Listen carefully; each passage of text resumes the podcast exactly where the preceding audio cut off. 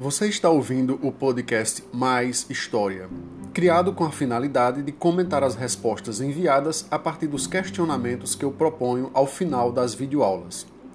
Nesse episódio, eu vou analisar as respostas referentes à aula Nos Tempos de Getúlio Vargas, que teve como objetivo identificar as mudanças ocorridas no país após a Revolução de 1930 e refletir sobre o impacto dos meios de comunicação de massa no Brasil, no passado e no presente.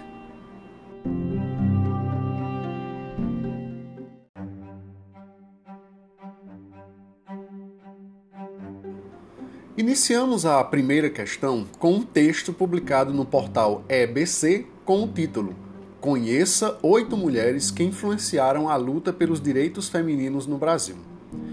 Abro um parêntese aqui para lembrar que esse foi o tema do podcast Leituras para Entender o Mundo da semana passada, quando tratei da importância do engajamento das mulheres na luta política, que se tornou mais efetiva depois da década de 1930 com o direito de voto. Mas, retomando a primeira questão, depois da leitura do texto, disponibilizei um card em que pedi a vocês, depois de uma pesquisa na internet ou em outras fontes, que gravassem um áudio narrando a participação de uma personagem feminina importante na história brasileira do século XX. Gostei bastante da maneira como vocês procuraram justificar a escolha, descrevendo as ações da personalidade escolhida. Houve bastante variação de nomes também, e em várias áreas de atuação profissional, Porém, mesmo ressaltando sua atividade econômica, houve a preocupação de dar ênfase à atuação política em defesa dos direitos das mulheres, como foi o caso de Chiquinha Gonzaga, uma das mulheres citadas. Alguns alunos acabaram não citando nenhuma mulher especificamente, mas comentaram sobre a importância da participação feminina na história brasileira, do passado e da atualidade.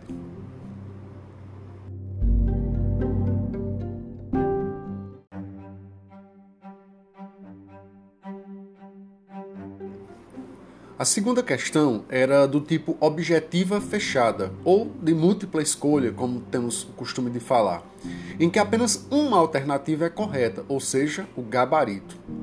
Estou procurando colocar questões desse tipo devido às avaliações globais, além do fato das avaliações externas fazerem uso dessa modalidade de item. O tema Aliás, o objeto de conhecimento que explorei nessa questão é justamente uma espécie de abertura factual da história que estamos estudando. É o evento inaugurador da chamada Era Vargas. Inclusive, usei como suporte um trecho do livro didático do nono ano.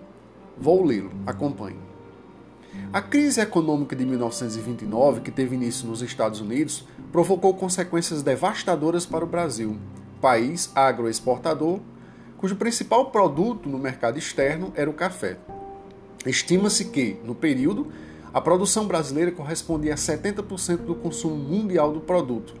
Com a derrocada dos mercados internacionais, o café brasileiro sofreu queda brusca nos preços, causando grande prejuízo financeiro aos cafeicultores. Bom, o comando da questão era o seguinte: levando em conta o contexto da história política brasileira, a situação descrita acima acabou provocando a resposta correta, letra A o movimento de 1930 e a chegada de Getúlio Vargas à presidência da República. Vamos para a próxima questão.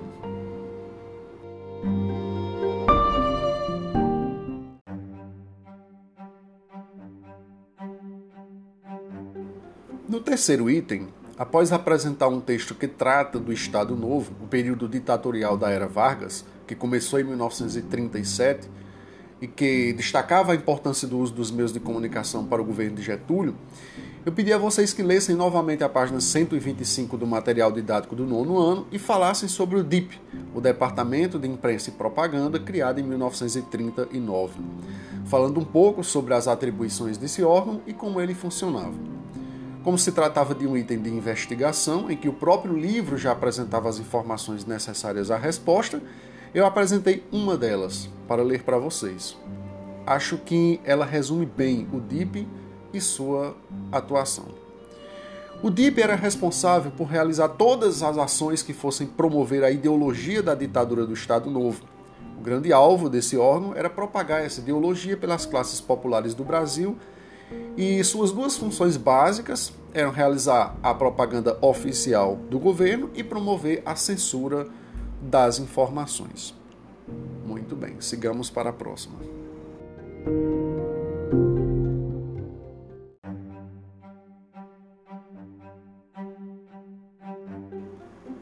Eu montei um card com uma fotografia que ilustra um hábito das famílias nos tempos de Getúlio Vargas, que foi como eu nominei a nossa última videoaula.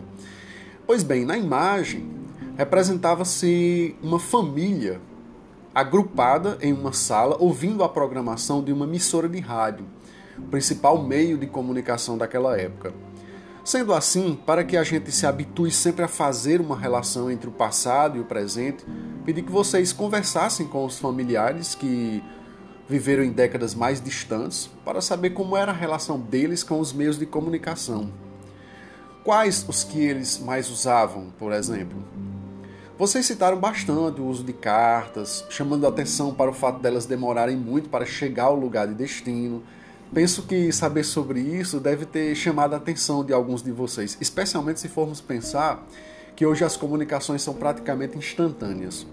Citaram também os telefones públicos, os famosos orelhões, pelo menos para mim, né, que vivi naquela época.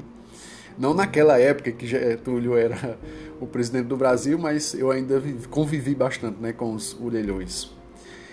Claro que em alguns lugares ainda vemos né, esses aparelhos, mas antes era o único meio de comunicação para muita gente. Foi citado o rádio, claro, né, como muito importante. As emissoras de rádio ainda existem, né? mas ouvimos principalmente através da internet, não através de um aparelho de rádio exatamente. E é válido citar que essa ferramenta que estou usando, ou seja, o podcast, é um recurso que se assemelha bastante ao rádio.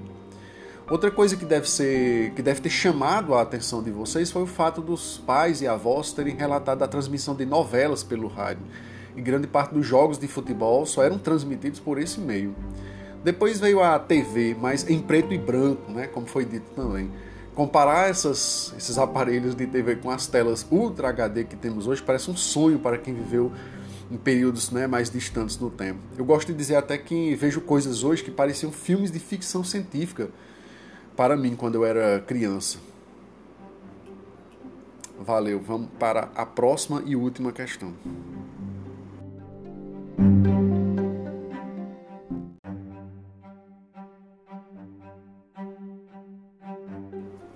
Às vezes estou colocando uma questão a mais na atividade que chamo de questão desafio porque ela exige um raciocínio histórico mais profundo ou até mesmo um trabalho de investigação mais trabalhoso, como foi o caso aqui. Como em um recente episódio do podcast Leituras para Entender o Mundo, falamos dos perigos das fake news, pedi que vocês investigassem o uso das notícias falsas na história para justificar ações. No próprio material que estamos estudando no capítulo 5, foi criado um plano Cohen, né? nós descobrimos a existência, né? Desse plano Cohen, um suposto planejamento atribuído aos comunistas para derrubar o governo Vargas, o que acabou sendo usado como desculpa pelo próprio Getúlio para que ele desse o golpe, né, instituísse um Estado novo e, por consequência, a Constituição de 1937. Confesso que gostei bastante da pesquisa que alguns alunos fizeram.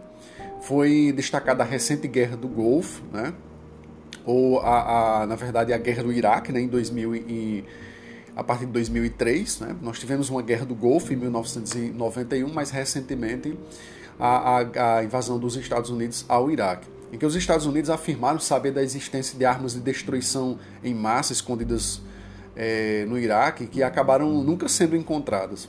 Outro exemplo foi se propagar a ideia, né, no caso agora bem mais recentemente, de que as vacinas são mais perigosas do que as doenças que elas combatem.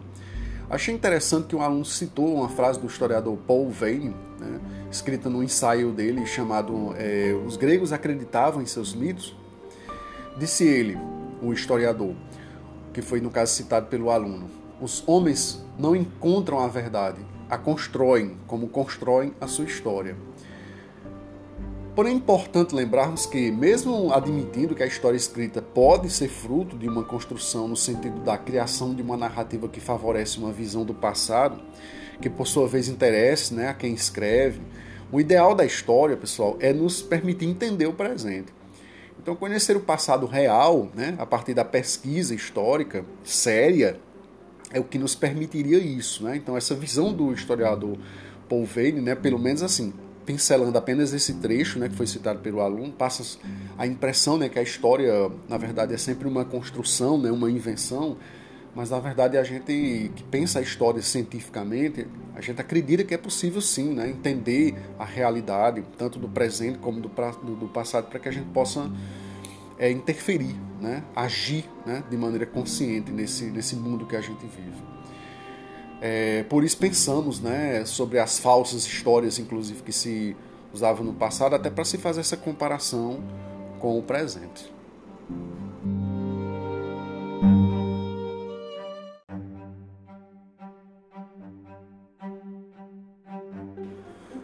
Parabéns pelo interesse em acompanhar a gravação até o final. Minha sugestão é que você, agora que assistiu a videoaula, resolveu a atividade e ouviu a correção e os comentários aqui no Mais História, não deixe de conferir também o último episódio do podcast Leituras para Entender o Mundo, que esta semana promove uma reflexão em torno do trabalho do historiador. Todos os links e materiais estão disponíveis no Google Sala de Aula.